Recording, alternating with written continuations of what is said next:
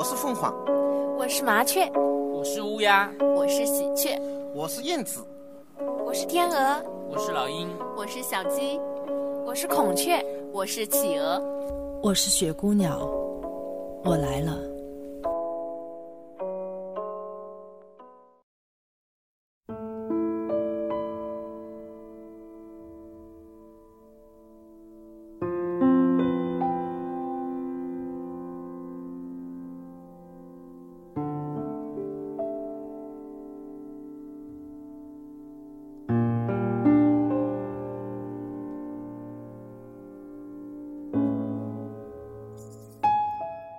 各位朋友们，大家晚上好，欢迎收听雪姑娘电台。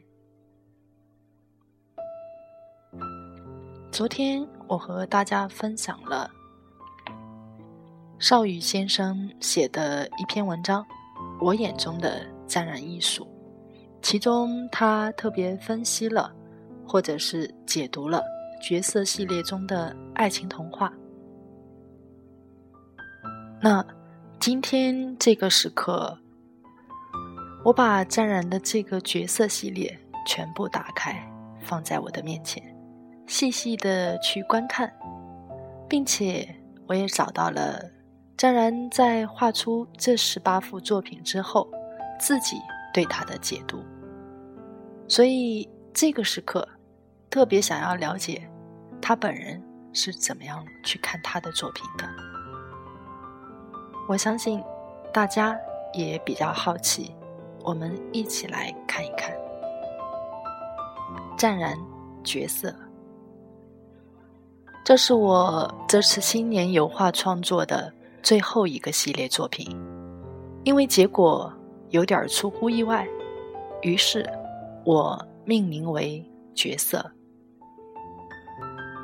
对于颜色，我非常的敏感。就像是我对待女人那样的多愁善感，宁可天下人负我的那般博大。我把黑色认为是万色之母，白色认为是万色之父，还有爱情之色的青花色。只要读懂了这三种颜色，那么万色已经在你的掌控之中了。颜色之间的平衡、不平衡，我的眼睛都会告诉我。我是不需要去动一番脑筋的，只管把颜色用上去就行。眼睛里已经容不得沙子。连续花了两天一夜，没有黑夜，没有白昼，我沉浸在湛然的时空隧道里，因为只有在画里。才能真正的心想事成。自春节的前一天起，我始终不敢空闲下来，很想忘记那曾经的是是非非、恩恩怨怨、卿卿我我。我甚至愿意变成一个失去记忆的人。终于，把剩下的画框全部画完。大大小小的，一共六十张。我留下了唯一的一张，做成影子，以便在将来的某些时候再次的疯狂。最后的十八张作品，是我和自己在谈恋爱的故事。这便是湛然交墨的延续。没有想到，却出色的兑现在。湛然油画之中，我常常以天才自居，到处的兴风作浪，终于引起了很多人的不悦。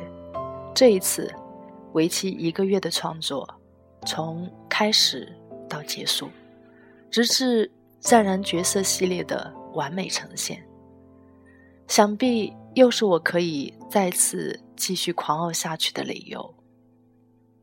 我坚信着，只要我还愿意画画，任何不可思议的作品都会层出不穷。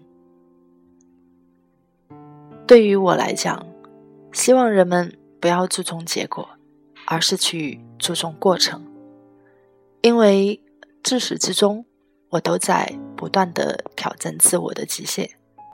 我一路上总是不断的自我颠覆，每当画出了好作品，就会陷入极其的矛盾之中，因为又需要重新的审视湛然艺术一番，那么就会有了再次抉择的痛苦。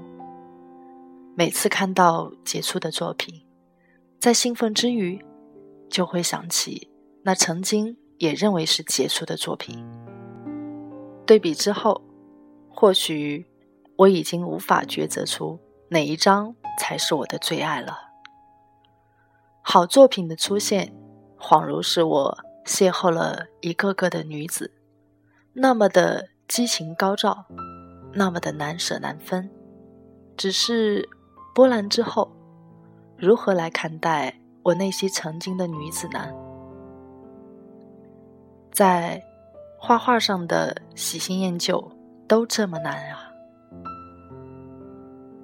只有把生命给予了艺术，才会有令人叫绝的作品出来。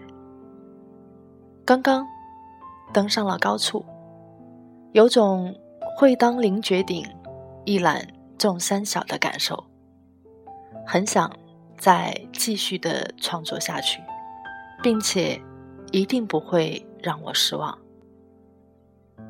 更不会让恨我的人、爱我的人、冷我的人失望。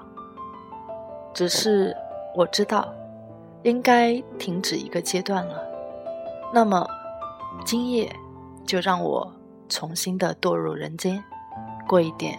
世俗的日子，或许看看书，看看电视，弹弹琴，还有我炒的金花菜，很咸。湛然于苏州太湖，二零一一年三月一日。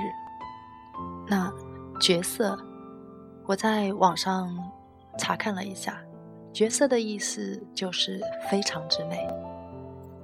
通常形容绝代佳人，她用无可取代的颜色填满了整个画布，把所有的情绪转化为笔下的美好的颜色，用绝美留住不舍的美好时光，然后放下，跟我们一样过上世俗的日子。